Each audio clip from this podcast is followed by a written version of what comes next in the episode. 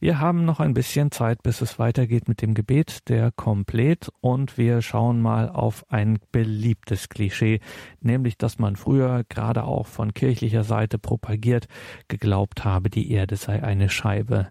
Ist das wirklich so? Fragen wir die Berliner Schriftstellerin und Bloggerin vom Blog Katholisch Logisch Claudia Sperlich. Sie betreibt einen beliebten Internetblog katholischlogisch.wordpress.com und dort sieht man gleich auf dem Titel, wie sich Claudia Sperlich mit ihrem Blog katholisch logisch selber sieht, nämlich Spiritutroph, Heretikophob, Ecclesiophil und Hostiophag. Schauen Sie auf den Blog katholischlogisch.wordpress.com und jetzt fragt Claudia Sperlich, wussten Sie schon, wer jemals glaubte, die Erde sei eine Scheibe? Wussten Sie schon, wer im Mittelalter lehrte, dass die Erde eine Scheibe ist? Die katholische Kirche, der das gern vorgeworfen wird, tat das jedenfalls nicht. Im Alten Testament kommt verschiedentlich die Vorstellung einer scheibenförmigen Erde vor, mal auf Säulen ruhend, mal auf der Urflut schwimmend. Die meisten Christen hatten damit kein Problem, wenn ein poetischer oder prophetischer Text die Erde so beschreibt, wie man sie als Mensch wahrnimmt, dann ist das eben bildliche Rede und in einer Zeit, in der Dichtung zum selbstverständlichen kulturellen Allgemeingut gehörte, sah man darin keinen Widerspruch zum wissenschaftlichen Blick auf die Erde. Die Intellektuellen in der jungen Kirche waren zahlreich, die Kirche wuchs ja gerade in den Städten, kannten ihren Vergil und ihren Homer ebenso wie ihren Aristoteles und konnten zwischen kündender Lyrik und wissenschaftlicher Prosa unterscheiden. Ein Astrophysiker unserer Tage flippt ja auch nicht gleich aus, wenn man sagt, die Sonne geht auf. Erst der Kirchenvater Laktanz 250 bis 320 lehnte die Existenz von Antipoden, also Menschen auf der Südhalbkugel, als unsinnig ab, weil sie herunterfallen müssten.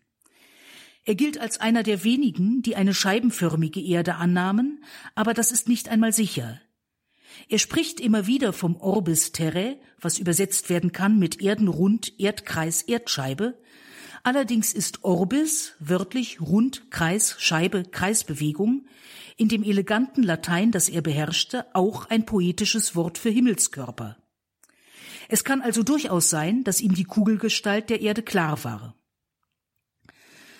Laktanz versteht nicht, was Anziehungskraft ist, und vielleicht hält er die Erde für scheibenförmig. Für sein Gesamtwerk sind seine Ideen über die Gestalt der Erde aber völlig gleichgültig. Laktanz ist kein Geologe, sondern ein Kirchenlehrer, und seine Arbeit besteht wesentlich darin, das Christentum gegen die heidnische Umwelt zu verteidigen und die Vernunftgründe für den christlichen Glauben darzulegen. Seine Meinung über die Form der Erde war seinen Zeitgenossen übrigens egal. Ähnliches gilt für den Kirchenvater Kyrill von Jerusalem 313 bis 386, der spöttelt, was sagen denn jene, die glauben, dass es uns gegenüber Antipoden gibt dazu? Oder gibt es irgendjemanden, der so doof ist zu glauben, es gebe Menschen, deren Fußspuren über ihren Köpfen sind? Oder dass uns gegenüber Menschen verkehrt herumhängen, Früchte und Bäume verkehrt herumwachsen, Regen, Schnee und Hagel von unten nach oben auf die Erde fallen? Kyrills bleibendes Verdienst ist die Katechese für Taufanwärter und Neugetaufte. Auch wenn die Riten sich seitdem etwas verändert haben und viele Täuflinge für eine Katechese noch zu klein sind, bleiben seine begeisterten Aussagen über Bedeutung und Wesen der Taufe und der Eucharistie wichtig. Dass er nebenbei von Physik weniger Ahnung hatte als von Theologie, wen kümmert's? Johannes Chrysostomus 349 bis 407 liest den biblischen Schöpfungsbericht fast wie eine Anleitung. Diesen Fehler machen nach ihm noch einige. Und dabei kommt bei einigen eine eckige, bei anderen eine runde Platte heraus, aber keine Kugel. Es ging den Gelehrten dabei immer um die Wahrheit. Chrysostomus und andere sahen in der Kugelform der Erde einen Widerspruch zur Bibel, weil sie die biblische Weltbeschreibung falsch einordneten. Sie machten den Fehler, den ein Mensch machen würde, wenn er Saint-Exupérys poetisches Märchen Der kleine Prinz auf die gleiche Weise zu verstehen sucht wie eine Schulung für Piloten.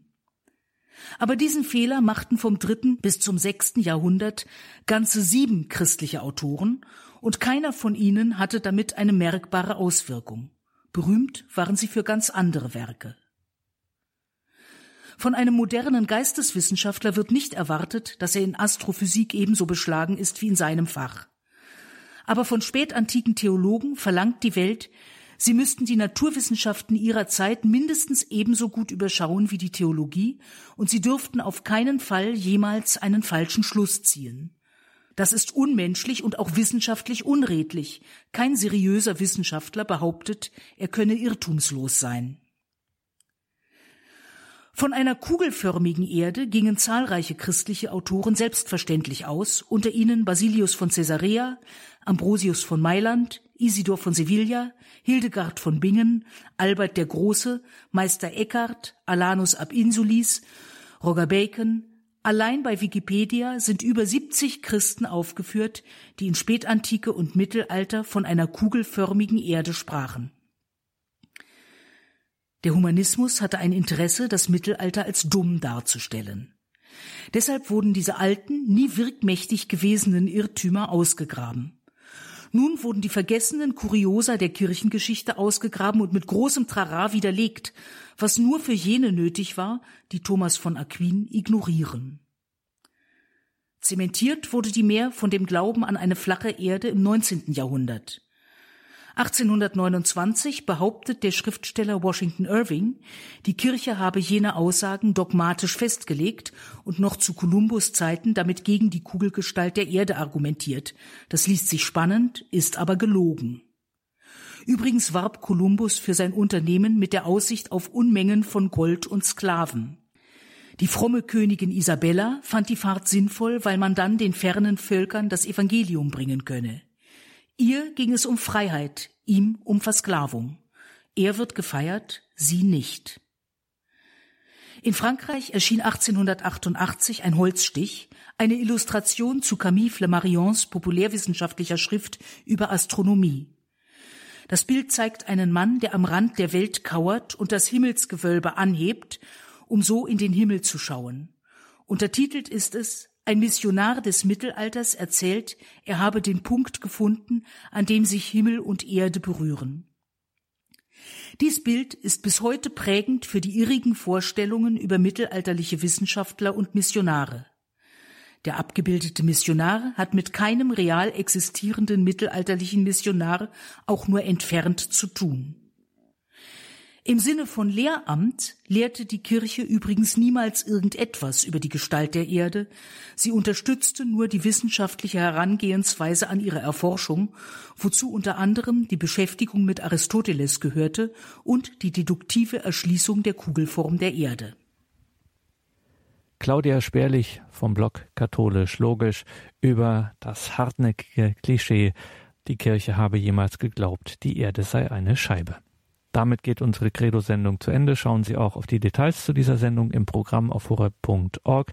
Da finden Sie interessante Links sowohl zu den Legionären Christi als natürlich auch zum Blog von Claudia Sperlich, katholisch logisch. Danke Ihnen allen fürs Dabeisein. Einen gesegneten Abend und eine behütete Nacht wünscht Ihr Gregor Dornis.